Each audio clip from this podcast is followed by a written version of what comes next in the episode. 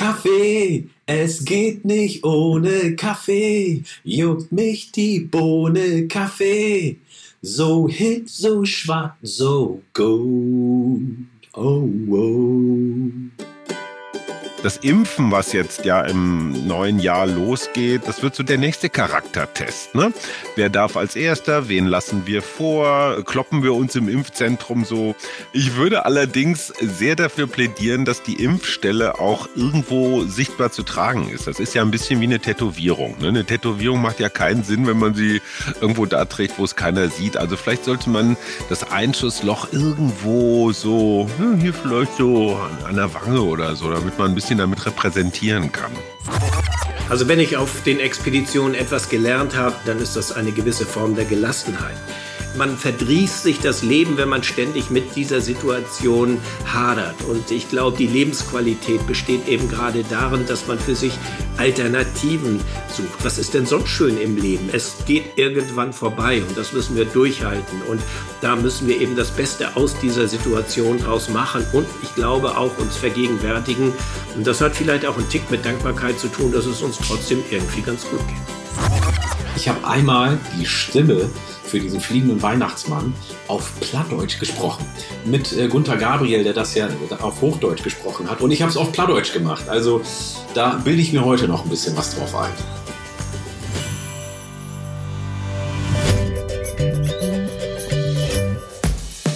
Fünf Tassen täglich. Der Chibo Podcast.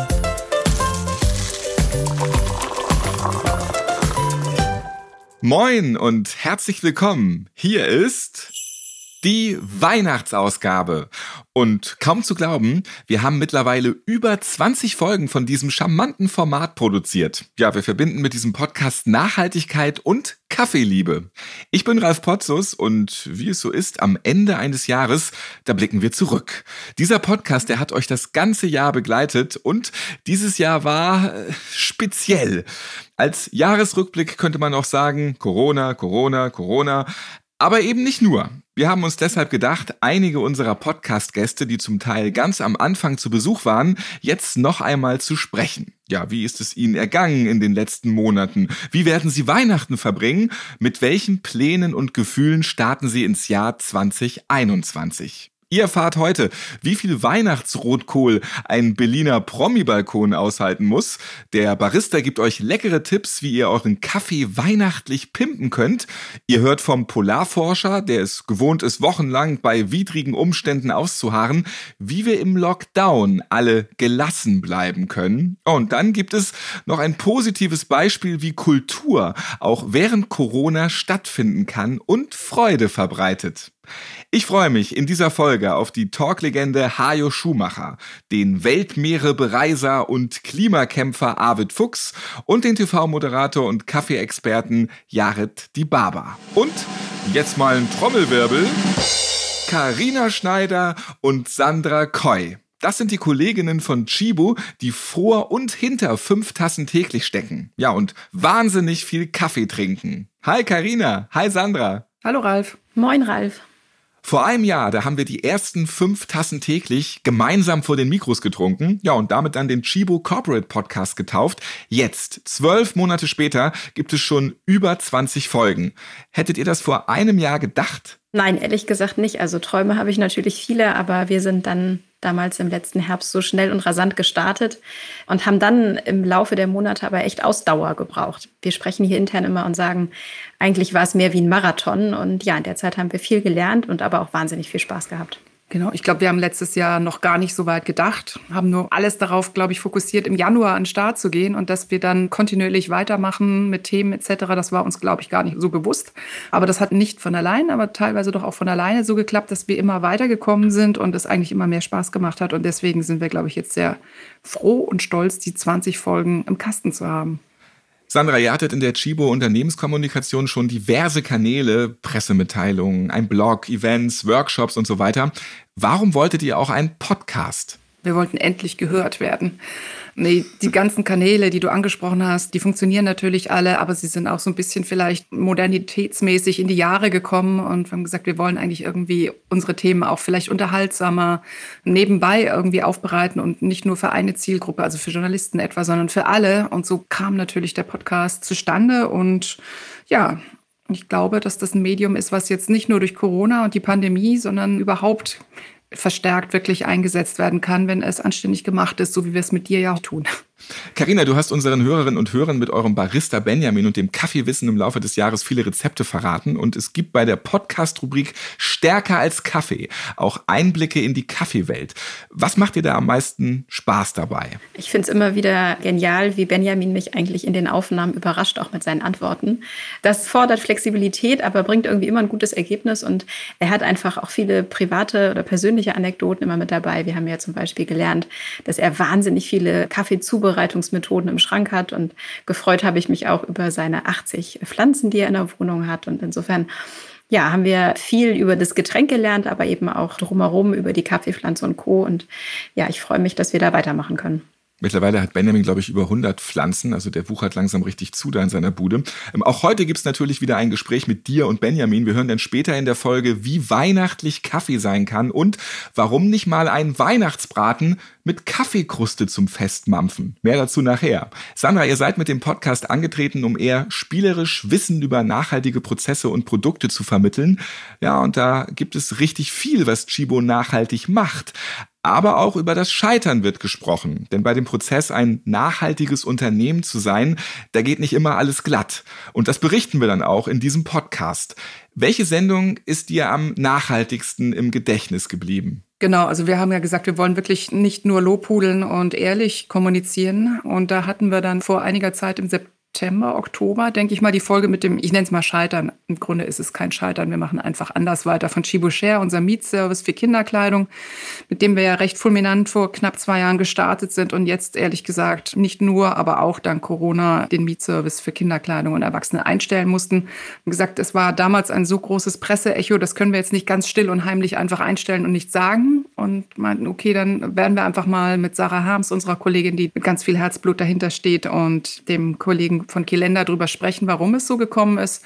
Haben darüber eine Stunde rund gesprochen, ich glaube ganz ehrlich und ohne Schnörkel. Und diese Art der Kommunikation ist auch aus meiner Sicht gut angekommen. Wir hatten mit Shitstorms etc. gerechnet, ist aber gar nichts passiert. Und insofern sind wir da eigentlich guten Mutes, auch mit weiteren Fails, die mit Sicherheit auch in den nächsten Jahren stattfinden werden. Wir wollen ja auch was wagen und wer was wagt, wird auch scheitern unter Umständen und so weitermachen. Und das hört ihr dann in diesem Podcast. Und wenn ihr speziell diese Folge nochmal hören wollt, das ist dann Schluss mit Mieten. Sandra und Karina, ihr habt im Herbst den Preis für die beste nachhaltige Kommunikation mit unserem Podcast Fünf Tassen täglich gewonnen. Also das ist ja jetzt auch ein prämierter Podcast. Darauf sind wir auch alle mächtig stolz. Wie soll es jetzt weitergehen? Na, ambitioniert, mit spannenden Themen und spannenden Gästen. Wir sitzen schon dran, uns spannende neue Themen auszudenken. Ich glaube, weiß nicht, Karina, wir können schon ein bisschen was sagen. Es wird auf jeden Fall wieder sehr stark um Kaffee gehen im kommenden Jahr. Und aus meiner Sicht wird auch das Thema Klimafahrt aufnehmen. Mhm. Zum Kaffee können wir tatsächlich schon einen kleinen Ausblick wagen. Kaffee hat ja in den letzten Folgen auch immer eine Rolle gespielt in der Rubrik, die Ralf eben schon genannt hat. Und wir haben gesagt, wir können bei Kaffee noch so viele kleine, tolle neue Geschichten erzählen, dass wir das im nächsten Jahr auf jeden Fall auch nochmal separat ausbauen wollen. Und dann gibt es Benjamin immer nochmal im Extra-Feature. Also das schon mal jetzt verraten. Es wird noch einen zweiten Podcast geben für alle Kaffee-Junkies dann mit den perfekten Tipps zum Kaffee genießen. Ja, ihr beiden, ich kann auch nur sagen, es hat mir in diesem Jahr auch ungeheuer Spaß gemacht, mit euch zusammenzuarbeiten. Wir haben viel gemeinsam gemacht und auch sehr viel zusammen gemeinsam gelacht. Und ich freue mich auf die nächsten Folgen von fünf Tassen täglich. Und darauf heben wir jetzt mal eine gute Tasse. Vielen Dank, Ralf. Genau, das haben wir jetzt noch gar nicht gemacht. Und Prost auf dich und Karina und alle unsere Gäste und Zuhörerinnen und Hörer. In Berlin ist jetzt Hajo Schumacher. Hi. Hallo, Tag. Bestsellerautor, Journalist, Talkshow-Experte, viel kennen dich auch noch unter deinem Pseudonym Achim Achilles. Und du warst der allererste Gast bei Fünf Tassen täglich. Ich zehre noch heute davon. Es war einer der ganz großen Momente meines Lebens. Na, da bin ich jetzt aber ganz schön stolz. nee, es hat echt Spaß gemacht. Ja, es hat mir auch sehr viel Spaß gemacht. Und ich war in deiner Podcast-Küche und da haben wir die erste Folge aufgenommen. Neues Jahr, altes Sofa, frischer Elan. So heißt die Folge. Könnt ihr euch gerne nochmal anhören. Ist perfekt, um gut ins neue Jahr zu starten. Es ging da um nachhaltige Sportkleidung und wie wir den inneren Schweinehund im Januar bekämpfen. Ja, um uns vom Sofa mehr Richtung Sport zu bewegen. Und Ironie des Schicksals, damals wussten wir natürlich noch nicht, dass 2020 ein ausgesprochenes Sofa-Jahr werden wird. Und hier in Berlin war das tatsächlich so, dass mit Beginn des Lockdowns hattest du den Eindruck, du hast noch nie so viele Menschen in Sportklamotten auf der Straße gesehen. Das hat sich jetzt mit den Monaten allerdings so ein bisschen zurückentwickelt. Ich habe das Gefühl, das ist so ein bisschen auch temperaturabhängig. Der November ist echt ein Charaktermonat für Läufer und ich gestehe, ich habe es auch eher mit dem Faultier gehalten. Also reduzierte Bewegung war auch nicht schlecht. Nun ist ja auch nicht nur Laufen eine Leidenschaft, sondern du boxt ja auch zusammen mit deinem Sohn. Das ging jetzt ja auch im Lockdown nicht. Da waren ja alle Clubs geschlossen. Also wie konntest du da trotzdem noch irgendwie Sport machen und auch wie hast du die ganzen Kontaktbeschränkungen so wahrgenommen und erlebt in diesem Jahr? Das war schon ein bisschen bitter, weil dieses Kickboxen, was ich mit unserem 15-Jährigen in guten Wochen tatsächlich so dreimal hinkriege, das fiel weg und damit fällt auch so ein Kommunikationsweg weg, weil es ging nicht nur um die körperliche Enttüchtigung, sondern es ging auch darum, mit einem Menschen in einer herausfordernden Lebensphase einfach im Gespräch zu bleiben. Und das gute Psychologische war, wir konnten dann noch so missgelaunt und stinkig hinfahren, nachdem wir uns eine Stunde aufs Maul gegeben hatten, waren wir wieder äh, in speaking terms. Also wir konnten wieder uns miteinander austauschen. Und das war eigentlich der große Gewinn. Wobei ich muss echt sagen, ich weiß nicht, wie es bei euch ist in Hamburg, aber hier so die Berliner Kids, die ich mitkriege, die haben dieses Jahr echt sehr, sehr tapfer und stolz und selbstbewusst hingekriegt. Also ich bin wirklich begeistert von diesen jungen Menschen. Also das hast du dich dann im Lockdown zu Hause mit deinem Sohn gehauen? Äh, nee, es wurden natürlich Online-Trainings. es wurden Online-Trainings angeboten. Ich bin aber echt nicht so der Wohnzimmersportler. Weißt du, dann baust du dir dein Smartphone auf und dann hüpfst du da rum und so. Ich finde das echt entwürdigend. Ich habe schon damals, als wir noch Jane Fonda auf VHS-Kassette hatten, in Aerobic-Zeiten habe ich auch schon nicht mitgemacht. Und tatsächlich, ich habe mich wahnsinnig viel auf dem Rad aufgehalten in diesem Jahr, Rennrad, Mountainbike. In Ermangelung von Urlauben in fernen Ländern erkundet man dann auf einmal den Buchenwald rund um Angermünde und entdeckt unfassbar tolle Wildschweinburger, die da angeboten werden. Also es gäbe viel zu klagen über dieses Corona-Jahr, aber ich hatte unglaublich viele schöne und auch wirklich herzliche Begegnungen und Momente. Und jetzt Lockdown 2 ist natürlich so ein Charaktertest, ne? Die Aussicht auf Sonne, auf Wärme, auf draußen, das zieht sich noch ein bisschen und wir müssen ja nicht groß rumorakeln. Jetzt ist mal Mitte Januar gesagt, so lange müssen wir noch, aber ganz ehrlich, ich denke mal, so bis Ostern nächsten Jahres sind wir schon noch in irgendeiner Form von Lockdown und ja, dann wird geimpft. Dann kommt der nächste Alarm. Genau, du hast eben schon den Wildschweinburger angesprochen. Die Schweinepest, die ist ja auch schon mehr als in den Startlöchern für 2021. Ja, du hast zumindest doch das Schwein kurz weggefuttert. Ja, auf jeden Fall. Ich meine, dafür ist der Grunewald gut. Wir hatten jetzt tatsächlich über eine geheime Quelle, über einen Jäger die Chance, größere Mengen Wildschwein zu ergattern. Und als Läufer im Grunewald zuckst du schon immer zusammen, so in den Tagesrandzeiten, die ja im Winter besonders dicht beieinander liegen. Also morgens, abends in der Dämmerung, da siehst du schon richtig große Gruppen Wildschweine, die da unterwegs sind. Und insofern, ja, Tierschutz, alles schön und gut, aber ein paar davon davon können auch ruhig auf dem Teller landen. Du hast den Jäger erwähnt, der dir ordentlich Schwein verschafft hat. Und wir sind ja auch im Jahr des Bunkerns. Hast du da auch ordentlich zugeschlagen und dir deinen Keller voll gemacht? Der Keller ist leider voll mit ganz vielen Fahrrädern. Deswegen ist da wenig Verdammt. Platz.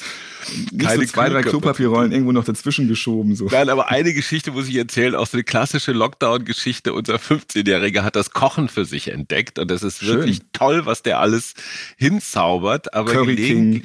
Ja, genau. alles, was paniert ist. Nee, nee, auch wirklich herausfordernde Sachen, so aus Otto Lengi-Kochbüchern und sowas. Und die dollste Geschichte war neulich, gar nicht lange her, schrieb ich einen Einkaufszettel und ich schrieb leichtsinnigerweise auf diesen Einkaufszettel Rotkohl.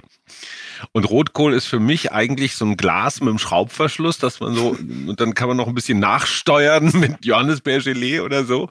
Apfelstücke. Und das Kind, ne, ich habe zweimal Rotkohl aufgeschrieben, kam tatsächlich mit zwei basketballgroßen Kohlköpfen nach Hause. Dachte ich mir, okay, so ganz hat das noch nicht funktioniert mit den Kommandos und jetzt haben wir also Rotkohl für den ganzen Winter gebunkert, wider Willen. Zum Glück haben wir einen Balkon, weil die Dinger kriegst du gar nicht in den Kühlschrank. Das riecht ja auch irgendwann dann. Ne? Ist das ja. so? Ich glaube schon, wenn es auf dem Balkon liegt und es regnet. Das Kann man so schnell zu Nachbarn rüber Vielleicht werfen. wächst da was Neues demnächst, ja. ja. Hajo Schumacher verkohlt Berlin. Du hast in unserer Startfolge wahnsinnig viel Kaffee getrunken. Eigentlich hätten wir diesen Podcast danach acht Tassen täglich nennen müssen. Wie viel hast du jetzt schon getankt? Du trinkst deinen Kaffee ja am liebsten schwarz. Ich bin ja Niedrigtourer, also mein Blutdruck ist quasi kaum messbar. Das heißt, morgens ist das einfach etwas, was dazugehört. Ich habe mal in so einem Anfall von Detox und was man alles so macht im Alter, habe ich mal eine Woche lang versucht, auf Kaffee zu verzichten. Ja, es geht, man kann es überleben, aber in der Tat, und das wurde mir auch von Experten bestätigt, sind dann Kopfschmerzen die Folge. Also Koffeinentzug führt zu einem dicken Schädel und den besorge ich mir doch lieber auf konventionellem Wege mit Rotwein oder Bier und nicht durch Kaffeeentzug. Insofern, mein Körper sagt mir, das tut dir gut, also rein damit. Seit diesem Jahr bist du auch Podcast-Profi. Deine Frau und du, ihr habt im März den Mutmach-Podcast Wir gegen Corona gestartet für die Berliner Morgenpost. Ist euch im Homeoffice die Decke auf die Köpfe gefallen? Wie kam es dazu und habt ihr euch dabei als Paar ganz anders kennengelernt auch? Äh, ja, ja, ja. Also Erstens, erstens hast du mich auf den Geschmack gebracht. So, zweitens habe ich als, ich bin so ein klassischer Late Adapter. Also ich bin jetzt nicht so einer, der immer alles als erster macht, sondern wenn alle schon sagen, Google ist eine tolle Suchmaschine, dann bin ich immer noch skeptisch. Beim Podcasten war es ein bisschen ähnlich, als dann meine Kinder auf einmal anfingen, pausenlos mit Stöpseln im Ohr rumzulaufen und nicht nur Gangster-Rap zu hören, sondern einfach irgendwelche Dinge, die die interessierten, dachte ich mir, okay, geht wohl doch nicht mehr weg, das mit diesen Podcasts. Und die Berliner Morgenpost, das muss man mal wirklich lobend sagen, mit ihrer Chefredakteurin Christine Richter. Wenn ich sage, Christine, lass uns doch mal was ausprobieren, dann ist das nicht so eine Verhinderin, die sagt, was kostet es, wie geht es, was machst du, sondern die sagt einfach, mach los. Und das ist natürlich großartig für einen Journalisten, das Schönste, was es gibt. Meine Frau ist Psychologin, Schwerpunkt positive Psychologie. Naja, und ich habe nichts gelernt. Ich bin Journalist und wir dachten, das ist vielleicht eine ganz gute Kombination, einfach mal so jeden Tag den Leuten eine Viertelstunde lang oder so zu erzählen, wie kommt man eigentlich durch so eine Pandemie durch, was wir ja auch nicht wussten.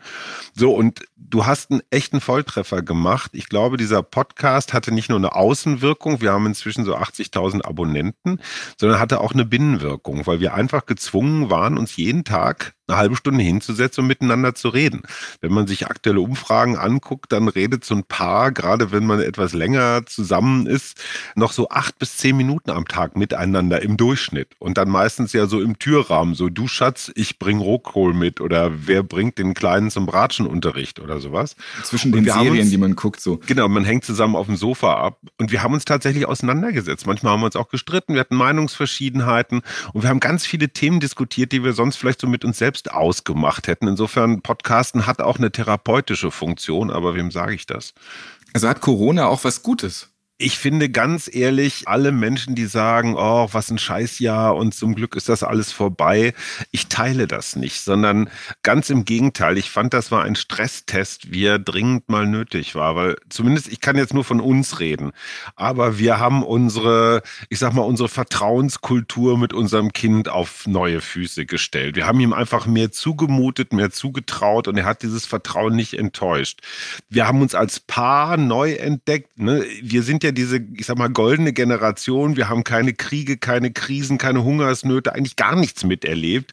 Wir Boomer sind zum ersten Mal so ein bisschen gefordert worden mit einer Bedrohung, wie wir sie noch gar nicht kannten. Und wir haben unsere Demokratie getestet. Also was halten wir aus? Wie viel Parlament muss sein? Wie viel Demonstration ist möglich? Professor Drosten hat es ja zum Beispiel gesagt, er ist total begeistert, wie sich die Medien auch in diesem Jahr entwickelt haben. Ja, also es wird sehr viel sachlicher, sehr viel, ich sag mal, wissenschaftsorientierter berichtet und nicht immer nur zugespitzt und geballert. Also es waren auf so vielen Ebenen, ob das die Schulen waren, waren, ob es die persönlichen Beziehungen waren. Es waren so viele Prüfungen für uns. Also jeder von uns, ich jedenfalls, habe eine lange, lange To-Do-Liste, über was ich mir mal alles so Gedanken machen müsste und was man vielleicht mal neu organisieren könnte. Ne? Es gibt ein Leben ohne Kreuzfahrten. Das hätten wir vielleicht vor zwölf Monaten auch nicht gedacht. Und das muss gar nicht schlecht sein. Man muss auch nicht mehr von Stuttgart nach München mit dem Flugzeug fliegen zum Beispiel. Oder so ein Unsinn, ja. Und viele Dinge haben wir, die wir normal fanden, in diesem Jahr hinterfragt und das war gar nicht so schlecht. Und jetzt geht es halt daran, Antworten zu finden. Und ich glaube, das Impfen, was jetzt ja im neuen Jahr losgeht, das wird so der nächste Charaktertest. Ne? Wer darf als erster? Wen lassen wir vor? Kloppen wir uns im Impfzentrum so? Wer kommt als nächster dran?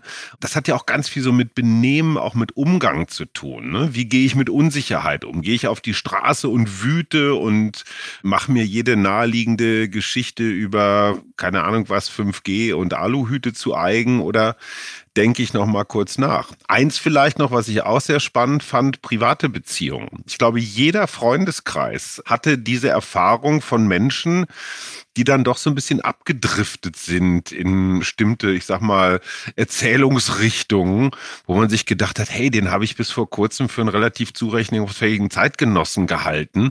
Und auf einmal erzählt ihr mir irgendwelche Geschichten von Bill Gates und irgendwelchen Mikrochippungen oder sowas. Was machst du damit? Hältst du diese Freundschaft aufrecht? Hält die das aus? Beendet man das? Das sind alles so Fragen, die wir uns sonst nie so gestellt haben. Ich fand das unfassbar spannend. Es war ein echtes Lehrjahr für alle auf allen Ebenen. Du hast das Impfen eben angesprochen. Dieses Jahr sind ja auch diese Mund-Nasen-Schutzbedeckungen auch teilweise richtig trendy geworden und irgendwann ist auch einer mit einem Gucci-Ding rumgelaufen und so weiter. Also gibt es ja auch die unterschiedlichsten Ausrichtungen davon. Wird vielleicht 2021 das Pflasterjahr. Vielleicht gibt es die Trendpflaster, die man nach dem Impfen dann auf den Oberarm draufpackt oder so. Ja, ja mit einem Nicht Bundesadler. Finde ich, find ich sehr hübsch. Ich würde allerdings sehr dafür plädieren, dass die Impfstelle auch irgendwo sichtbar zu tragen ist. Das ist ja ein bisschen wie wie eine Tätowierung. Ne? Eine Tätowierung macht ja keinen Sinn, wenn man sie irgendwo da trägt, wo es keiner sieht. Also vielleicht sollte man das Einschussloch irgendwo so, ne, hier vielleicht so an der Wange oder so, damit man ein bisschen damit repräsentieren kann ich war nicht nur bei der bloßen Außenstelle irgendwo auf dem Parkplatz, sondern ich hatte die Ehre, richtig im Institut geimpft zu werden oder so, ja, kann man sich dann ausstellen Genau, Premium-Impfung. Beim ersten Lockdown hatte ich mir vorgenommen, den Keller aufzuräumen. Ich habe das tatsächlich nicht geschafft. Manch einer hatte mehr Zeit, manch einer weniger. Nun sind wir beide auch Journalisten und wir hatten dieses Jahr wahrscheinlich eher mehr zu tun. Es war trotzdem so ein bisschen durchwachsen, auch ein sehr kurioses Jahr. Hast du Zeit gehabt, irgendwas zu Hause zu machen, den Keller aufzuräumen oder bist du jetzt der perfekte Handwerker oder kannst du endlich Brot backen? Also Kochkünste hatten wir schon, da haben wir uns gelegentlich echte Battles geliefert, hat Spaß gemacht. Mit dem Keller geht es mir genauso wie dir. Dafür bräuchten wir, glaube ich, noch einen vierten oder fünften Lockdown, bis ich da runtergehe. Außerdem stelle ich dann immer fest, ach, eigentlich hat diese Unordnung auch was für sich, ne? Weil dann weiß ich wenigstens, wo die Sachen sind. In dem Moment, wo ich aufgeräumt habe. Ich habe ja alle zwei Wochen neue Prinzipien, nach denen ich aufräume und dann finde ich nie was wieder. Handwerklich, ich muss sagen, ich habe ja nicht so viel Geld ausgegeben wie in anderen Jahren, weil ne, Urlaub, Essen gehen, Kultur fällt alles weg. Ich habe schon viel Kohle im Baumarkt gelassen, weil wenn man handwerklich schon nicht begabt ist, muss man zumindest mal erstklassiges Werkzeug haben. Das Thema Pflaster kommt dann natürlich auch sehr ins Spiel. Ich bin stolzer Besitzer eines sehr, sehr altersschwachen Kahns, also so ein Bötchen. Das habe ich zum Beispiel aus dem Wasser gezogen mit vereinter Hilfe von Freunden, habe festgestellt, hey cool, wir haben ungefähr zwei Tonnen Muscheln transportiert die letzten Jahre, die sich alle da so drunter gekrallt hatten. Es waren wirklich echt so, ich sag mal, Zen-Momente. Du stehst alleine an diesem Bootsschuppen und hast eine nicht lösbare handwerkliche Aufgabe vor dir und schaffst es trotzdem. Das sind so Männer-Heldengeschichten, ich allein gegen die Welt. Das war, es hat mir gut getan. Und dieses Zeit haben ist auch ein echt gutes Gefühl. Ich weiß nicht, wie es dir geht, aber dieses Termin getaktete, jede Stunde ist irgendwas zu tun. Dieses Gefühl zu haben, einfach mal ich weiß gar nicht, was ich heute Nachmittag machen soll. Und dann kein schlechtes Gewissen zu haben, sondern einfach es zu genießen, das war auch so eine Lehre für mich. Ne? Meine Frau sagt dann immer, loslassen, loslassen. Und diese ganzen Dämonen, die dann kommen, oh, das Konto und die halten dich alle für ein faules Schwein, das kannst du ja nicht machen, habe ich so ein bisschen abgelegt. Und was ich am meisten eigentlich gemacht habe, und das ist nach wie vor mein liebstes Hobby, ich habe es wieder festgestellt, lesen, lesen, lesen. Podcast hören, auch ganz wichtig. Und das ist die Weihnachtsfolge. Wir müssen über Weihnachten reden. Oh, Entschuldigung. Wie verbringt die Familie Schumacher ihr Weihnachtsfest? So der Portugal-Urlaub, der geht so klassischerweise oft hin. Bei dir, Ja. der fällt jetzt aus. Was ist euer Plan B? Unser Plan B basiert erstmal ganz wesentlich auf drei Kilo Wildschweinschulter. Stimmt, die müssen ja weg. Die, Die müssen weg. Wir machen es bewusst klein. Einfach auch, um den Kindern, vielleicht den Nachbarn, den Freunden zu zeigen, ja, ist nicht leicht, ist ungewöhnlich, aber was wir doch alle verhindern wollen, ist, dass im Januar dann die Zahlen wieder durch die Decke gehen. Und das gilt ja für Silvester genauso. Hey, wir hatten immer viel Spaß an Silvester mit Leuten, große Partys und so. Nein, wird nichts. Du als Politikkenner, weißt du, wie Angela Merkel, Jens Spahn, Peter Altmaier und Heiko Maas Weihnachten feiern? Also Angela Merkel hat ja letztens verraten, dass ihr Mann die Wäsche immer macht. Aber hast du so ein bisschen Einblicke, wie die so Weihnachten feiern? Ich habe insofern Einblicke, als dass ich weiß, auch wenn man das vielleicht so als Bürger gar nicht mitbekommen hat, dass dieser politische Betrieb auf Hochtouren gearbeitet hat dieses ganze Jahr. Und die meisten von denen, und zwar egal ob Regierung oder Opposition, egal ob Minister oder Parlamentarier, die sind richtig platt. Also platt im Sinne von leer, alle. Und wenn die Weihnachten feiern, dann glaube ich, machen die das, was ein Teil der Bevölkerung schon seit Monaten macht, sich einfach mal aufs Sofa zu legen. Weil der Klassiker, wir fahren Ski, die Kanzlerin ja gerne dann auch mal Langlauf und sowas, das fällt alles aus. Ich glaube, das können wir uns als Bürger auch nur wünschen, dass die einfach mal eine Woche durchpennen und sich erholen. Und ich muss jetzt einfach auch mal, ich weiß, das tut man als Journalist nicht, weil man immer kritisch sein muss, aber mal im Vergleich zu anderen Regierungen, zu anderen Ländern, ein sehr großes Land, mit dem wir enge Beziehungen pflegen, hat jetzt zum Glück mit Hilfe Corona die Führung mal kurz ausgewechselt in den Vereinigten Staaten. Gut so. Aber ich finde, unsere Leute haben, egal ob Söder, Laschet, Müller, völlig wurscht, doch echt einen ganz ordentlichen Job gemacht. Und das kann man auch mal anerkennen. Im Vergleich zu Sparkassendirektoren oder Vorstandsvorsitzenden verdienen die echt lausig und arbeiten doppelt so viel und müssen sich permanent erzählen lassen, was sie für Pflaumen sind. Ich möchte den Job nicht haben. Hajo Schumacher bricht eine Lanze für die Politiker. Immerhin, Corona verhindert die große Silvesterfeier mit Kiwi und Johannes Bekerner, der bestimmt eine Glitzerbrille mit 2021 auf der Nase hätte. Das bleibt uns in diesem Jahr definitiv erspart. Ähm, Hast du noch einen Last-Minute-Tipp für Weihnachtsgeschenke? Du wünschst dir, glaube ich, Bettwäsche, richtig? Nein, ich hatte mit meiner Frau in unserem Podcast, wir haben überlegt, wir haben immer so ein kleines Spiel in jeder Folge und da gehen wir immer das Alphabet durch, was weiß ich, Schriftsteller mit Alphabet oder Musikerinnen oder so. Und wir haben jetzt Weihnachtsgeschenke von A bis Z und beim Buchstaben B kann man sich natürlich alles Mögliche überlegen. Da habe ich mir festgestellt, was macht mich wirklich richtig glücklich? Ne? Die kleinen Dinge. Frische Bettwäsche. Ne, noch so leicht duftend. Ich meine, aus ökologischen Gründen soll man, glaube ich, nicht mehr mangeln, sondern die einfach nur so trocknen. Aber das ist für mich das Allerschönste, insbesondere dann, wenn die ganze Familie mit unter die Decke schlüpft, also so eine Art Gruppenkuscheln. Das ist schön. Insofern, ja, ich wünsche mir neue Bettwäsche, wobei ich etwas anspruchsvoll bin, was so Motive angeht. Also ich finde zum Beispiel so Themenbettwäsche, ähm, ich sage jetzt mal Hertha BSC oder so, das ist jetzt nicht so mein Ding. Also mit Blumen komme ich gerade noch klar, aber am besten so Uni, wie der äh, Italiener sagt. Hast du abschließend noch einen Tipp für alle fünf Tassen täglich Hörer, was sie vielleicht 2021 unbedingt angehen sollten? So ganz kurz und abschließend. Also die Lieblingsstudie, die meine Frau als positive Psychologin immer zitiert, ist die von Herrn Gottman. Ich glaube Goodman oder Gottman. Der hat Folgendes festgestellt. Jede negative Äußerung, also Ralf, du Trottel, braucht fünf positive Äußerungen, um in deinem seelischen Haushalt wieder Gleichgewicht zu schaffen. Also Ralf, du siehst gut aus. Ralf, du hast tolle Fragen gestellt. Ralf, du bist der Größte. Ralf, du hast ein tolles Bild im Hintergrund. Und das fünfte fällt mir jetzt echt nicht mehr ein. Also Stimmt, das ist echt groß, ja. Ja, aber ich, das darf man sich ruhig mal vergegenwärtigen in einer Gesellschaft, wo Meckern irgendwie auch immer dazugehört, diese 1 zu 5 Regel. Das heißt, du brauchst fünf Tassen Kaffee, um eine Tasse Tee auszugleichen, ja, um es zu übersetzen. Und kann man sich, ob es der Umgang mit dem Partner, mit Kollegen, mit Kindern ist, schadet nichts, sich das immer mal wieder ins äh, Bewusstsein zu rufen. Hajo, dann vielen Dank für deine Einblicke, die wir jetzt nochmal rückwirkend zu diesem Corona-Jahr von dir bekommen haben, auch für die Ausblicke in das nächste Jahr, wie du auch Weihnachten feierst. Und dann wünsche ich dir viel Spaß, dass die Nachbarn sich vor allem auch nicht Silvester beschweren, nicht wegen lärmenden Partys aus dem Hause Schumacher, weil sonst vielleicht ist eher der Kohlgeruch das, was das Treppenhaus einfach so ein bisschen belagert und etwas störend wirken kann dann irgendwie, ja. Corona ist ein Stresstest auch fürs Treppenhaus. Ja, Halleluja. Tschüss, Ralf. Stärker als Kaffee. Fast 90 Prozent der Deutschen trinken mehrmals am Tag Kaffee. Ja, ohne Kaffee geht es nicht. Und darum trifft in diesem Podcast Karina Schneider regelmäßig auf den Kaffeeexperten Benjamin Wiedegren von Chibo. Ja, die beiden, die klären dann die Frage, Espresso oder Filterkaffee, gesüßt oder mit Milch, Togo oder am Tresen, macht Kaffee mich wirklich wach?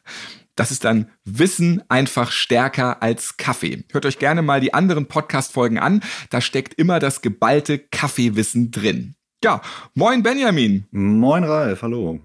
Und zum zweiten Mal heute, hallo Karina. Hallo.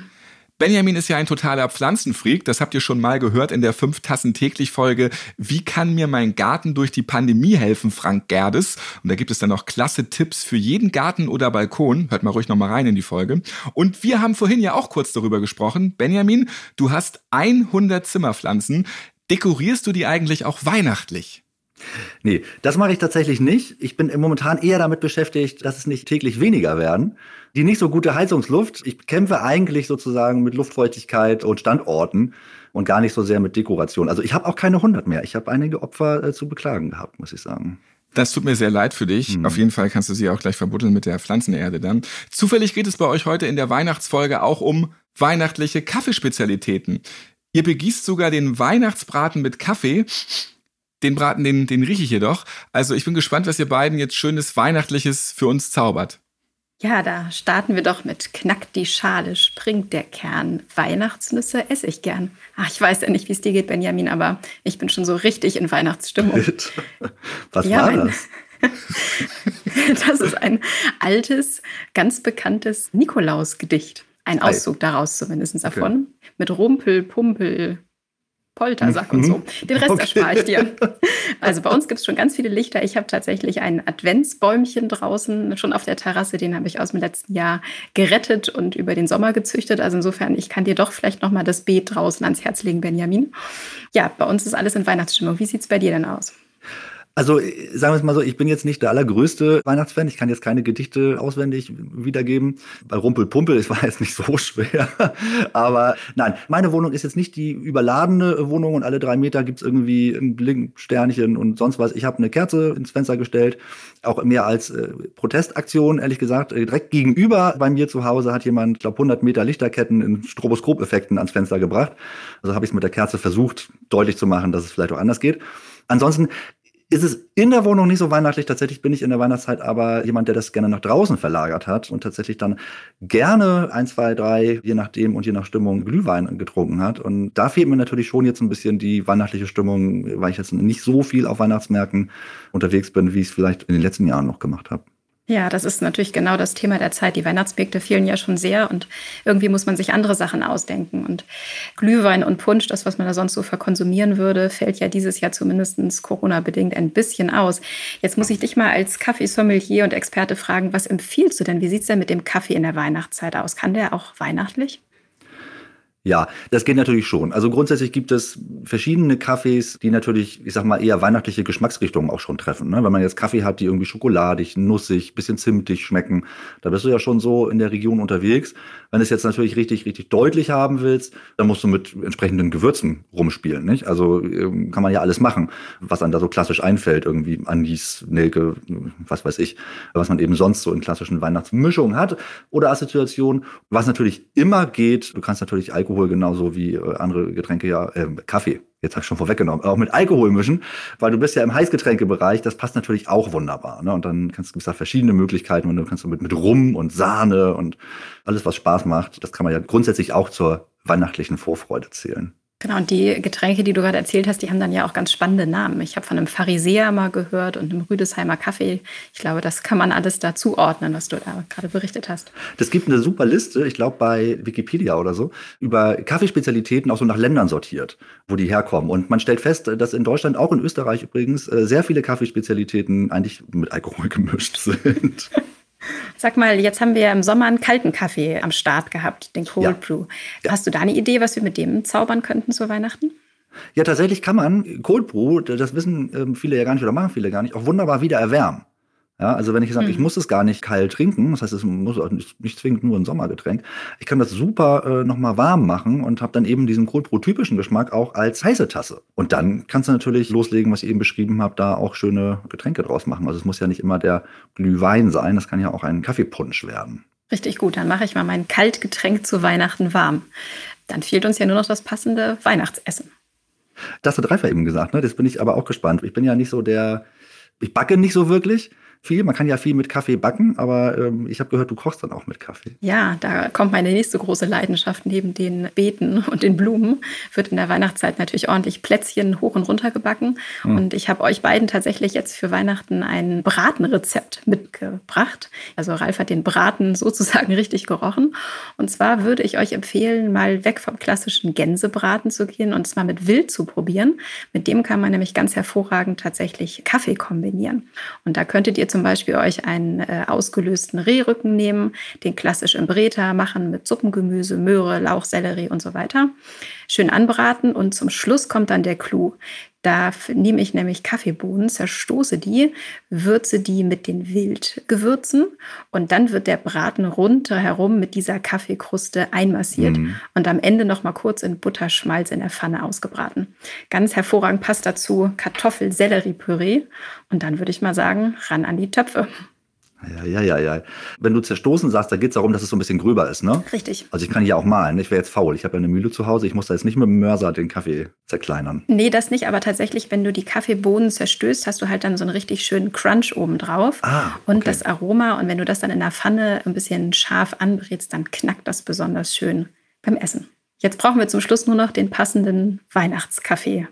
Gibt es denn da noch irgendwas ganz Klassisches? Ha, ja, pass auf. Ein Kaffee, den trinke ich zurzeit tagtäglich und in jedem Meeting, was ich noch habe, äh, brühe ich vor den Kaffee auf und nehme den mit und gebe den auch den Kollegen und habe ihn schon zu Hause stehen. Das ist die Rarität des Jahres, kommt dieses Jahr aus Kolumbien und der Kaffee ist, ist ein Highlight. Also ich bin völlig begeistert. Ich mache das sehr selten, dass ich ja konkret und auch in diesem Format irgendwie sage, dieses Produkt ist top, top, toll und so. Aber jetzt bin ich wirklich Feuer und Flamme für diesen Kaffee, trinke fast nichts anderes kommt so ein bisschen milchschokoladig himbeerig daher und ist anaerob fermentiert übrigens. Da haben wir ja auch mal drüber gesprochen, über die verschiedenen Zubereitungen. Ein Kracherkaffee, da stimmt alles. Also ich finde den Rohkaffee schon super. Die Röstung passt, es kommt aromatisch perfekt raus. Dann ist er am Schluss natürlich auch noch in so einer tollen Dose mit so einem kleinen Faultier drauf. Das finde ich dann auch noch ganz putzig. Also Highlight für mich. Vielen herzlichen Dank. Danke sehr. Und bei Himbeer und Milchschokolade, da bin ich dann auch dabei. Übrigens, ich trinke in der Weihnachtszeit gerne einen heißen Lumumba. Also sehr guter Kakao, Stichwort Milchschokolade mhm. und dann noch ein guter Rum da rein. Keine Sahne drauf, ist süß genug, aber das macht mich dann glücklich. Und das Faultier-Ding, das werde ich auf jeden Fall auch ausprobieren. Ja, mach mal, mach mal. Vielen Dank an Karina und Benjamin. Wir hören uns dann im nächsten Jahr in der nächsten Podcast-Folge schon wieder. Bis bald. Jo, bis dann. Ciao, ciao. Stärker als Kaffee. Wie feiert der Weihnachtsmann eigentlich Weihnachten? Einer, der das wissen muss, der ist jetzt bei mir, denn er wohnt quasi am Nordpol. Hallo Arvid Fuchs. So ganz am Nordpol wohne ich nicht. Hallo. Insofern äh, ist das, glaube ich, noch eine gute Strecke bis zum Haus des Weihnachtsmanns, der irgendwo in Finnland oder sonst wo wohnt. Polarforscher, Abenteurer, Klimaschützer, Buchautor. Ist in diesem besonderen Jahr 2020 noch ein weiterer Titel dazugekommen? Ach, ich bin ja nicht auf der Suche nach irgendwelchen Titeln, sondern ich bin ja mehr auf der Suche nach Inhalten. Und insofern äh, ist es trotz dieser ungewöhnlichen Zeiten, in der wir ja nun alle irgendwie leben und mit denen wir allen zu tun haben, trotzdem sehr ereignisreich und auch arbeitsreich gewesen. Es ist eben vieles anders verlaufen als ursprünglich geplant, aber das bin ich eigentlich gewohnt, weil auf den ganzen Expeditionen, wo ich unterwegs bin, da darf man sich niemals irgendwie einem Routinedenken hingeben, weil das ist auch immer gefährlich. Also insofern, ja, ist es für mich nicht ungewöhnlich, dass man seine Pläne umwerfen muss, dass man spontan reagieren muss und andere Wege geht. Arvid, man vermutet dich meist unterwegs auf den Weltmeeren oder auch direkt am Nord- oder Südpol. Da bist du ja auch echt schon oft gewesen. Wo erreiche ich dich jetzt gerade? Ist dieses Corona-Kontaktbeschränkungsreise-Ausfalljahr für einen Entdecker und Forscher eine besonders harte Probe auch gewesen?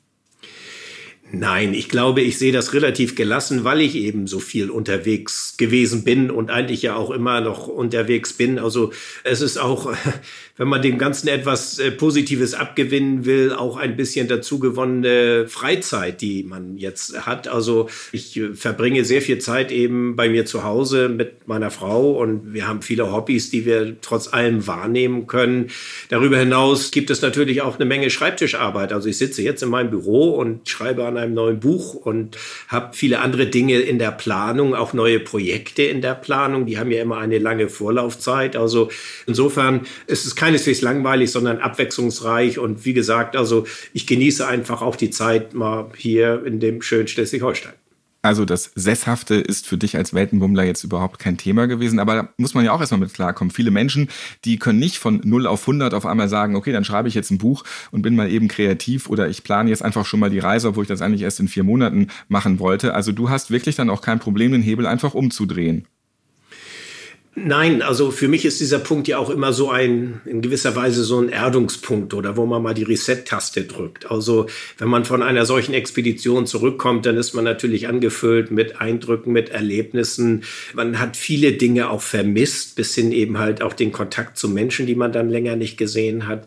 Insofern ist dieses Nachhausekommen für mich auch immer irgendwie etwas ganz, ganz Wichtiges gewesen. Ich bin ja nie ein Aussteiger gewesen, sondern ich bin immer aufgebrochen, aber immer mit der Intention, auch wieder zurückzukommen. Und ich kann das gut nachvollziehen, wenn andere Menschen damit hadern und auch diesen Verzicht, den ja jeder irgendwie von uns üben muss, nicht so leicht kompensieren kann. Ich würde auch gerne mal irgendwie wieder ins Kino gehen, ins Theater oder mal irgendwie ins Restaurant. Aber wenn es das nicht ist, dann verdirbt mir das wirklich nicht die Laune. Also ich kann mir auch andere Inhalte vorstellen. Wir kochen sehr viel jetzt derzeit. Wir lesen sehr viel. Wir machen trotzdem Sport draußen. Wir sind unterwegs. Also es ist wirklich nicht so, dass man, glaube ich, nun immer nur die negativen Punkte, die diese Pandemie mit sich bringt, hervorkehren muss. Wir haben ein Problem. Damit müssen wir rational umgehen. Anders geht es eben nicht. Gleichzeitig müssen wir uns irgendwie in dieser Lebenssituation wiederfinden und vielleicht ein bisschen mal neu orientieren. Und ich glaube, das gibt einfach auch neue Denkanstöße. Und insofern komme ich eigentlich mit dieser Situation gut klar. Du hast das Kochen eben erwähnt. Wir haben ja auch schon mit Hajo Schumacher vorhin drüber gesprochen, der auch eine neue Kochleidenschaft so entwickelt hat. Gibt es neue Rezepte, die du auf einmal jetzt kochen kannst? Was sind so deine neue Lieblingskochereien? Also ich bin kein begnadeter Koch, das kann man nur wirklich nicht sagen. Also ich äh, bin da schon sehr rezeptaffin, wenn man das so sagen will. Das heißt, äh, ich, ich brauche da schon immer irgendwie eine Anleitung, wie was zu geschehen hat. Aber Ei in die Pfanne hauen. Na, ein bisschen weiter geht es dann schon. Mir macht das Spaß, mit Lebensmitteln dann umzugehen und irgendetwas zu kreieren. Also Ei braten, das konnte ich vorher schon.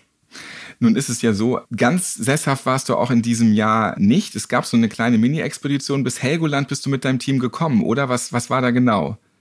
Naja, dieses Projekt war ja unabhängig von Corona schon im vergangenen Jahr geplant. Es war also nicht irgendwie eine Ausweichgeschichte, wo wir gesagt haben, weit wegfahren dürfen wir nicht, dann bleiben wir vor der Haustür. Nein, der Hintergrund war, dass wir immer aus den Polarregionen zurückkommen und erzählen, dort oben sieht man die Auswirkungen des Klimawandels besonders deutlich. Aber wir haben gesagt, also das haben wir nur so oft gemacht. Nun wollen wir mal sehen, wie die Menschen das hier vor Ort empfinden und ob der Klimawandel hier auch schon angekommen ist. Und deshalb haben wir uns die schleswig-holsteinische Westküste, also Nord Nordfriesland ausgesucht mit den ganzen Inseln und Halligen. Und das ist für uns eigentlich so eine Art Recherchereise gewesen, wo wir gesagt haben, wir möchten einfach mal mit unserem Schiff, der Dagmaron, diese Welt kennenlernen und haben das diesen Sommer gemacht. Also wir haben alle Inseln von Sylt über Amrum für Pellworm, aber auch die Halligen, Langenes, Hoge und natürlich auch Helgoland als Insel aufgesucht und haben dort eben mit den Menschen gesprochen, ob sie eben die Auswirkungen des Klimawandels, des Meeresspiegelsanstieg explizit feststellen können. Und da gab es sehr, sehr interessante und teilweise auch emotionale Begegnungen. Der Klimawandel ist hier angekommen. Also man braucht nicht unbedingt erst nach Grönland zu fahren, um das festzustellen, sondern es gibt ihn auch hier schon bereits an unserer Küste. Und wir haben mit Wissenschaftlern auch gesprochen und die sagen, bis zum Ende des Jahrhunderts steigt der Meeresspiegel um einen Meter. Und das ist heftig, gerade weil dann der Küstenschutz dem kaum noch standhalten kann.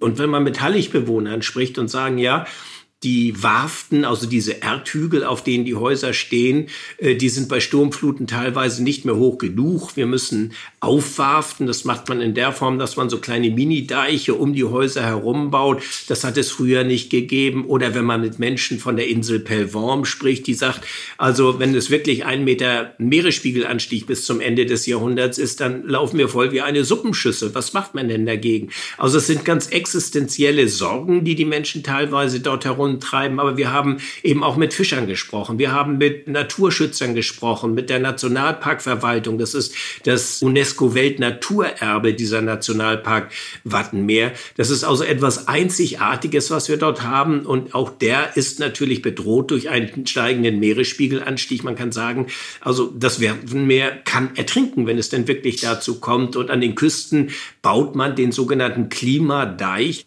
Klimadeich, allein diese Wortfindung, die hat es vor 10, 15 Jahren so noch nicht gegeben. Das ist der neuen Entwicklung geschuldet und das ist etwas, was man, denke ich, auch immer wieder in die Öffentlichkeit hineintragen muss. Also hier in Nordfriesland setzt man sich damit auseinander, aber ich weiß nicht, ob überall woanders in der Republik, in Thüringen, im Schwarzwald, in Baden-Württemberg, ob ein diese Problematik hier an der Küste so bewusst ist und das ist eben ein klares Indiz dass wir wirklich energisch weitermachen müssen und dass wir nicht alles der Pandemie unterordnen dürfen, sondern die Pandemie wird irgendwann mal vorbei sein, der Klimawandel nicht. Fünf Tassen täglich heißt der Podcast. Welchen Kaffee wollen wir jetzt gemeinsam trinken? Was hast du für eine Kaffeemaschine eigentlich? Ach, ich habe, ich glaube, zwei oder drei Kaffeemaschinen. Ich trinke meinen Kaffee schwarz und stark und ich glaube, das kommt doch aus den Zeiten, wo ich als junger Mann bei der Seefahrt angefangen bin, also wo man dann die Nachtwachen hatten und ich bin eine alte Kaffeetante. Ich muss das so sagen. Ich trinke wahrscheinlich auch mehr als fünf Tassen pro Tag und insofern muss der Kaffee äh, gut sein, er muss stark sein und er muss schwarz sein. Bei Arvid Fuchs also eher fünf Kaffeemaschinen täglich. Du lebst mit deiner Frau zusammen. Wie werdet ihr Weihnachten jetzt verbringen? Gibt es so ein spezielles Rezept, das du unseren Hörern verraten möchtest? Wir werden Weihnachten irgendwie in kleiner Runde, aber natürlich gemeinsam feiern. Wir werden auch zeitweilig an Bord unseres Expeditionsschiffes sein, auf der Dagmauern und dort vielleicht mal uns ein bisschen auf dem Wasser bewegen, was wir immer gerne gerade über den Jahreswechsel auch machen. Auf jeden Fall wird es äh, ja, ein ruhiges, beschauliches Weihnachtsfest, auf das wir uns ehrlich gesagt auch freuen, trotz allem. Du hast eben auch angesprochen, dass man jetzt während Corona nicht die Klimapolitik aus den Augen verlieren darf. Was ist da so dein Tipp für alle Hörer? Wie kann man jetzt dieses Klimabewusstsein mit ins nächste Jahr nehmen? Was ist da auf jeden Fall jetzt wichtig für uns alle? Wichtig, diese Erderwärmung, das ist der viel treffendere Begriff als Klimawandel eigentlich, finde ich, weil es den Kern des Problems viel deutlicher anzeigt. Das ist eben halt ein schleichender Prozess. Also bei der Pandemie, bei Corona sind wir alle ganz unmittelbar davon betroffen. Wir haben Sorgen, wir haben Befürchtungen, Menschen werden krank, Menschen sterben. Es ist also wirklich eine ganz unmittelbare Bedrohung. Und äh, ich glaube, wenn bei der Erderwärmung sich der Himmel violett färben würde oder plötzlich die Sonne nicht mehr aufgehen würde, dann wären auch alle alarmiert. Aber das ist eben so ein subtiler, schleichender Vorgang. Und deshalb muss man ihn, glaube ich, immer wieder sich vergegen vergegenwärtigen. Und dem Klimawandel, genauso wie Corona, ist es doch völlig egal, ob es Weihnachten, Neujahr oder der 21. Juni ist. Also äh, das läuft einfach ab. Und insofern können wir das jetzt nicht irgendwie an einem Tag festmachen. Und ich bin auch nicht der Freund davon, dass man sagt, also für Neujahr nimmt man sich nun tausend gute Vorsätze vor, um die dann doch nicht einzuhalten. sondern ich glaube, es ist einfach etwas, was in unser Bewusstsein einfließen muss, dass es ein, ein Thema ist, das wir nicht einfach abhaken können. Und es hat sich doch auch ganz viel getan. Also ich will ja auch nicht immer so tun, als sei nichts geschehen. Wir sind ja auch eigentlich auf einem ganz guten Weg. Bloß es reicht noch nicht aus. Wir müssen noch mehr machen. Wir müssen eben halt auch vielleicht gerade durch diese derzeitige Corona-Krise das als eine Chance betrachten, Dinge einfach anders zu machen und neu zu machen. Das heißt ja nicht, dass wir nun alle auf alles immer verzichten wollen, sondern wir müssen Dinge einfach nur anders machen. Und ich glaube, das ist der Schlüssel zum Erfolg und äh, das muss eben kommuniziert werden, egal ob das nun Weihnachten ist oder Frühlingsanfang. Wenn wir jetzt mal ins nächste Jahr schauen, das beginnt ja auch gleich wieder ja mit sehr viel Kontaktbeschränkungen. Die Läden sind zu. Es geht einfach wieder so weiter. Du kennst dich aus mit Situationen, wo man auch mal längere Zeit an einem Ort verharren muss. Bei deinen Expeditionen kann es auch mal Tage, Wochen dauern, bis so ein Schiff sich mal wieder von so einer Eisscholle löst oder bis es irgendwie das Wetter zulässt, dass man weiterreisen kann. Hast du für die Hörer jetzt noch mal einen Tipp, wenn einem jetzt schon die Decke auf den Kopf fällt, aber man muss jetzt auch im Januar noch mal wieder durchhalten, vielleicht auch im Februar und im März, wenn es einfach wieder so startet, wie es im letzten Jahr losgegangen ist, dass man quasi kaum was machen kann, außer warten. Also wenn ich auf den Expeditionen etwas gelernt habe, dann ist das eine gewisse Form der Gelassenheit. Es nützt nichts, wenn ich im Sturm in einem Zelt oder auf einem Schiff unterwegs bin, mit den Elementen zu hadern. Das bringt mich kein Stück weiter, sondern der Natur ist es ja egal, äh, ob ich nun gut gelaunt oder schlecht gelaunt bin. Ich muss mich mit dieser Situation arrangieren. Und das ist so eine Art von Gelassenheit, die mir in Fleisch und Blut übergegangen ist. Und ich glaube, das ist auch das, was man äh, weiterreichen muss. Also man verdrießt sich das Leben, wenn man ständig mit dieser Situation hadert. Und ich glaube, die Lebens Lebensqualität besteht eben gerade darin, dass man für sich Alternativen sucht. Was ist denn sonst schön im Leben? Man muss einfach sich auf Entdeckungsreise begeben in seinem persönlichen Umfeld, was mich vielleicht als derjenige, der jetzt im Moment sich sehr eingeengt und unglücklich fühlt, was mir vielleicht irgendwie in gewisser Weise einen seelischen Ausgleich vermitteln würde. Also ich glaube, das ist ganz, ganz wichtig und ich glaube, wir klagen wirklich immer noch auf einem hohen Niveau. Es gibt andere Situationen, wo Menschen viel, viel eingeengter sind, wo es denen viel, viel schlechter geht. Wir leiden hier kein Hunger Hunger, wir haben keinen Durst, wir sind immer noch in geschützten Gebäuden und warmen Gebäuden. Also, na klar ist das unangenehm und ich leide genau darunter, wie jeder andere auch, dass man bestimmte Dinge nicht wahrnehmen kann, insbesondere auch bestimmte Menschen vielleicht, die einem ans Herz gewachsen sind, nicht treffen kann. Aber dennoch, es geht irgendwann vorbei und das müssen wir durchhalten. Und da müssen wir eben das Beste aus dieser Situation draus machen und ich glaube auch uns vergegenwärtigen. Und das hat vielleicht auch einen Tick mit Dankbarkeit zu tun, dass es uns trotzdem irgendwie ganz gut geht. Und diesen Tipp den nehmen wir auf jeden Fall gerne mit. Der Natur ist es egal, ob wir schlecht gelaunt sind. Das sollte man sich wirklich zu Herzen nehmen, weil dann ist einem, glaube ich, schon klar, dass das Hadern nichts bringt. Arvid Fuchs, vielen Dank für deine Zeit und dann wünsche ich dir auf jeden Fall, dass du im nächsten Jahr dann, wenn es der Sommer denn zulässt, Corona zulässt, auf jeden Fall wieder viel, viel forschen kannst und mit deinem Team unterwegs sein kannst, dort, wo es wackelt und schaukelt, nämlich auf dem Wasser. Ja, herzlichen Dank an euch auch und schöne Feiertage. Einer der ersten Gäste bei Fünf Tassen täglich war der Musiker und Entertainer Jared Dibaba in der Folge Äthiopien, du Ziege. Legendäre Folge, denn zum ersten Mal überhaupt gab es in einem Podcast eine Live-Kaffeeverkostung inklusive Spucken. Ja, hört gerne nochmal rein, ist eine sehr interessante Geschichte. Und jetzt ist er wieder bei mir. Moin, Jared Dibaba. Ja, moin zusammen. Wie geht's euch? Hervorragend. Ich hoffe, es geht dir auch gut. Ja, bestens. Ich kann nicht meckern, obwohl es ja eigentlich in diesen Zeiten genügend zu meckern gibt. Aber ich halte mich damit zurück, weil sonst kann man ja den ganzen Tag meckern. So ist es. Du bist jetzt unser letzter Gast in dieser heutigen Podcast-Folge. Ja, euer Kaffeesatz sozusagen. Ne? ja, genau. Das, was unten übrig bleibt. Deswegen habe ich auch gedacht, dass du jetzt eigentlich auch mal singenderweise anfängst, weil seitdem du in der Folge dein Kaffee-Lied gesungen hast, kriege ich das ja nicht mehr aus meinem Kopf raus. Magst du es mal eben jetzt hier so direkt zum Start gleich mal hier? Kaffee! Es geht nicht ohne Kaffee, juckt mich die Bohne Kaffee, so heiß, so schwarz, so gut. Ja, der gute Groove zum Start. Sehr schön. ich habe schon gesagt, du bist nicht nur Sänger und nicht nur Moderator, Entertainer, sondern du kannst auch tanzen und super Plattdeutsch. Und deswegen, wenn du jetzt auch uns nochmal auf Plattdeutsch begrüßen kannst, dann ist alles perfekt. Ja, das muck ich gern. Leve Plattdeutsche Freunde, ich freue mich heel doll, dass ihr mit dabei sind. Wir sind ja in der Für-Weihnachtstiet und dann gibt er den einen oder anderen, die trinkt dann Hitten Punsch. Wie trinkt an morgen natürlich Hitten Kaffee, damit wir die Klüsen oben kriegt. Und was trinkst du jetzt gerade für einen Kaffee, Jared? Tatsächlich habe ich mir einfach Kaffeepulver in die Tasse gemacht, äh, heißes Wasser drüber und gib ihm. Ja, gib ihn. Hauptsache, ja. da ist was drin, ja. ja. Genau, du bist ja auch nicht nur Kaffeekenner, sondern auch Kaffeekaufmann ausgebildet. Darum konnten wir ja auch mit dir diese Kaffeeverkostung im Pickhuben schön in der Speicherstadt in Hamburg machen. Ja, du hast es eben schon angesprochen. Dieses Jahr ist ja ein besonderes Jahr gewesen. Als wir uns damals bei der Aufnahme von diesem Podcast getroffen haben, da war das noch ein bisschen anders. Da konnten wir noch gemeinsam nebeneinander stehen. Wir haben gelacht, wir haben uns umarmt, du hast gesungen. Ja. Wir, äh, wir haben ausgespuckt und zwar diesen Kaffee bei der Verkostung. Dinge, die darf man jetzt ja gar nicht mehr machen.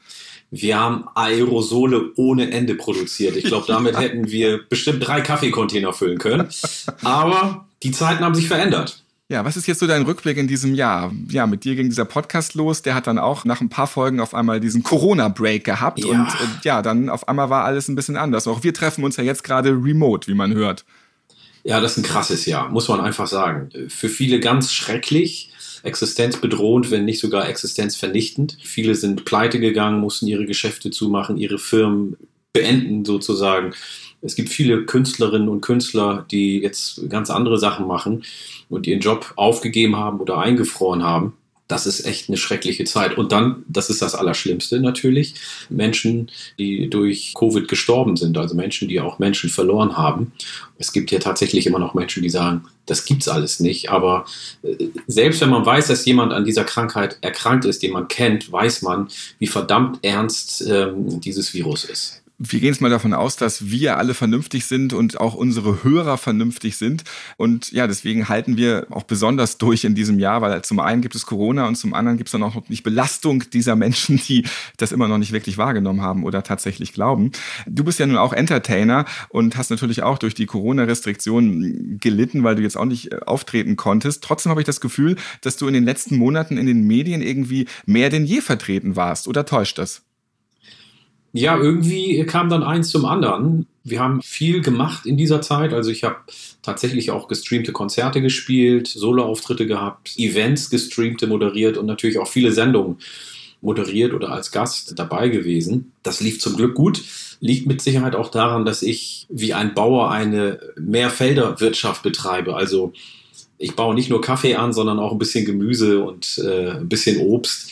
Und wenn eins mal nicht so gut läuft, dann kann ich mich von dem anderen vielleicht ein bisschen ernähren. Und das ist, glaube ich, mein großes Glück gewesen in diesem Jahr. Du selbst hast ja auch andere Künstler unterstützt und sie auch zu dir eingeladen, denen ein Forum gegeben, ja. während andere noch in Schockstarre waren. Was hast du so alles gemacht und was konnten die bei dir dann auch machen? Ja, wir haben unseren Club Uwe reflexartig aufgemacht, haben ähm, unsere Freunde angerufen, die Equipment haben, Kamera, Ton, Equipment für eine Sendung, was man für eine Live-Sendung alles braucht und dann haben wir ganz schnell eine Live-Sendung aus dem Boden gestampft in unserem Club auf der Reeperbahn und haben Künstlern eine Bühne geboten und den Menschen, die zu Hause im Lockdown waren, die ja jetzt nicht in Konzerte oder in Clubs gehen konnten, Kultur geboten. Also wir haben es die kulturelle Grundversorgung genannt und haben versucht, so ein bisschen uns gegenseitig zu heilen in dieser Situation, weil das war ja schon ein Schock. Wir waren am Anfang wie gelähmt und als wir den ersten Abend vor der Produktion auf unserem Balkon im Club standen und auf den Spielbudenplatz geguckt haben. Das war ein Bild des Grauens. Freitagabend, Spielbudenplatz, Reeperbahn, dunkel, keine Autos, kein Mensch. Das ist wie in einem Horrorfilm gewesen. Jetzt ist ja wieder ein bisschen belebter alles. Aber wir haben versucht, das Positive rauszunehmen, mitzunehmen auch aus dieser Zeit, dass wir versucht haben, Menschen abzubilden, die trotz Corona etwas Tolles geschaffen haben, die kreativ waren, die äh, auf die Bühne wollten, die trotzdem Witze machen, die trotzdem humorvoll sind, die schöne Bilder malen. Denen haben wir ein Forum und eine Bühne geboten. Und das war nicht nur gut für uns, sondern das war natürlich auch gut für unsere Zuschauerinnen und Zuschauer. Du hast vor kurzem auch aus der Weihnachtsgeschichte beim NDR Adventssingen gelesen. Ja. Bist du auch so ein totaler Weihnachtsfreak? Also was bedeutet dir Weihnachten persönlich? Gibt es bei dir in allen Facetten Weihnachten? Und wie feiert auch die Familie die Barber Weihnachten? Ich habe Weihnachten eigentlich immer geliebt, weil das ein Fest der Familie ist, weil wir dann alle zusammenkommen. In meiner Heimat äh, Oromia in Äthiopien ist es auch ein Gesellschaftsfest, ein Familienfest. Man kommt zusammen, man isst zusammen, man spielt zusammen und die Hütte ist knackevoll und so war es bei meinen Eltern auch immer. So haben wir das ähm, fortgesetzt und ich freue mich einfach darauf, wenn man zusammen was Leckeres isst zusammen kocht, wenn man vorher zusammen Stress hat beim Schmücken des Baums, beim Besorgen der Geschenke, beim Einkaufen. Natürlich hat man Stress, natürlich streitet man sich hier und da. Ich glaube, das kommt in jeder Familie vor. Alle erwarten, dass das Fest perfekt und rund wird. Äh, mit den Jahren wird man immer ein bisschen gelassener. Aber äh, dann sitzt man dann endlich zusammen und schlemmt zusammen, erzählt sich äh, lustige Geschichten und irgendwie ist dann diese Wärme im Haus. Es ist ja dann auch wirklich warm, wenn viele Leute zusammen sind. Selbst ich kriege dann so leicht rote Wangen, obwohl man das nicht glauben kann. Das hat irgendwie was ganz Tolles. Ja, ich erinnere mich auch noch Heiligabend, wenn der Papa den Weihnachtsbaum geschmückt hat und natürlich sind da zwei, drei wertvolle Kugeln runtergeknallt und waren kaputt. Ich habe immer die neuesten Flüche gelernt. ja, klar. Fall. Direkt Weihnachten, ja. Wie feierst du aber jetzt nun dieses Jahr Weihnachten? Wird wahrscheinlich alles ein bisschen dezenter ausfallen. Ja, nur die kleine Familie natürlich.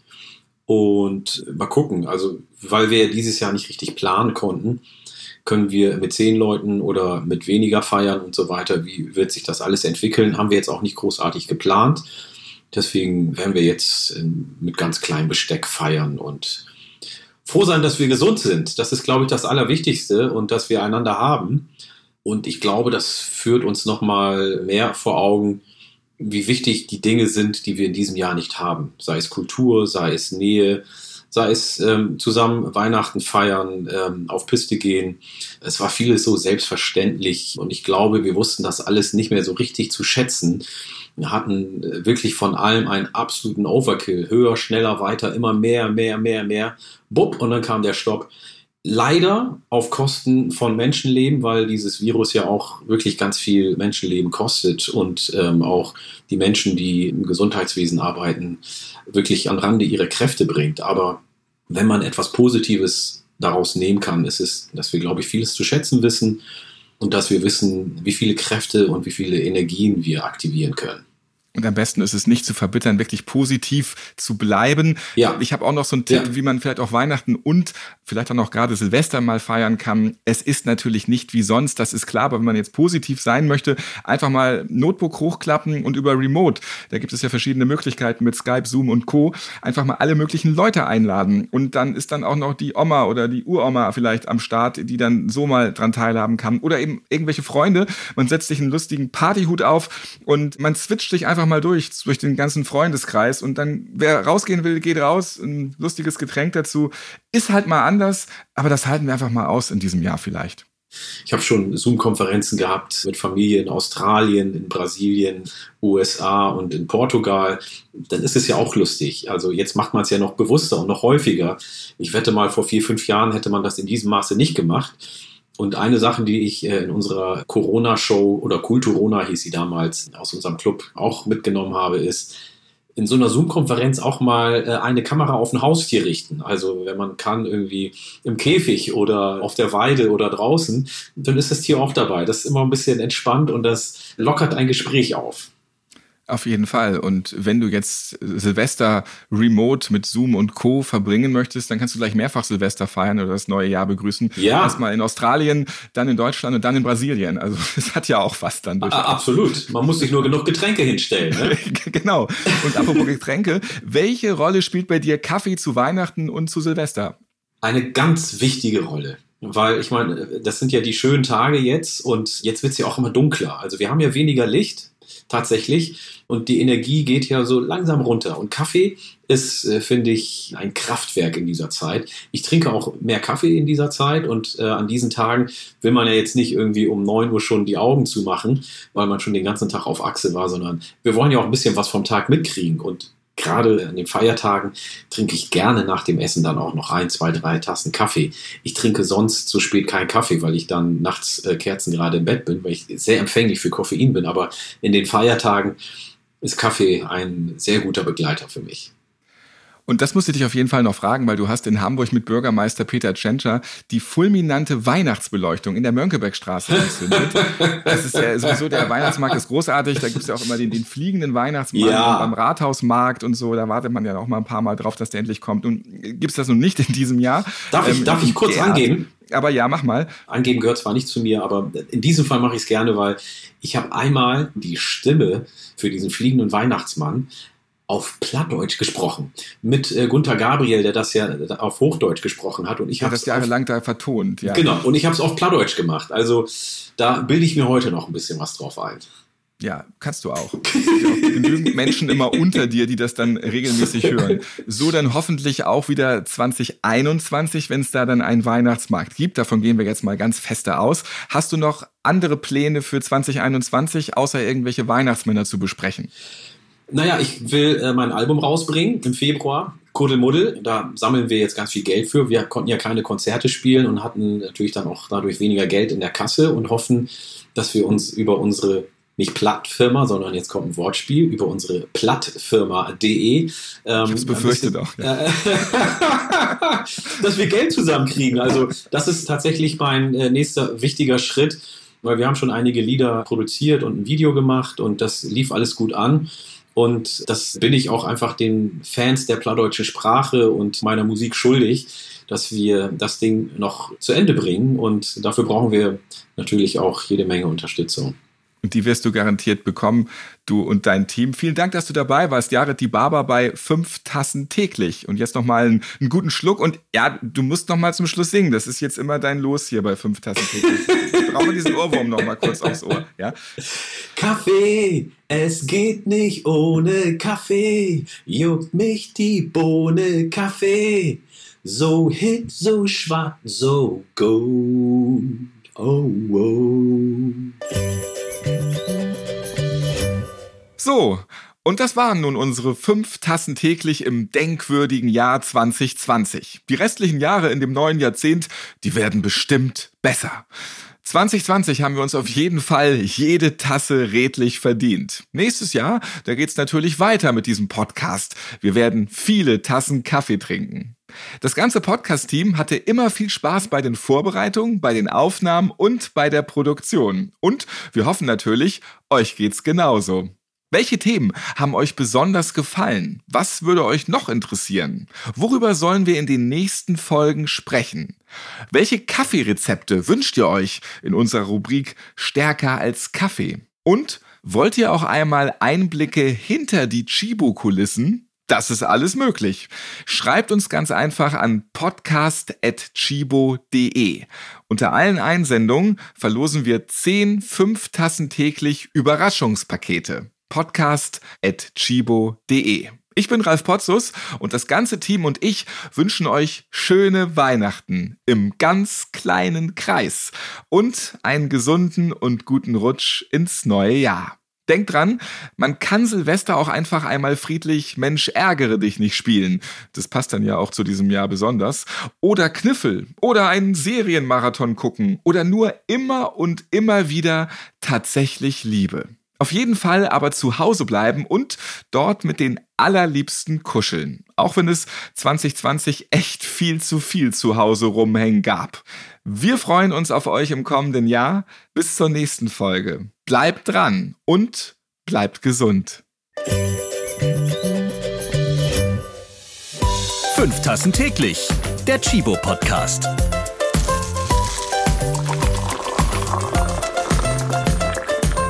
Ihr habt Fragen oder Anregungen zu dieser Podcast-Folge? Wir freuen uns auf eure E-Mail an podcast.chibo.de.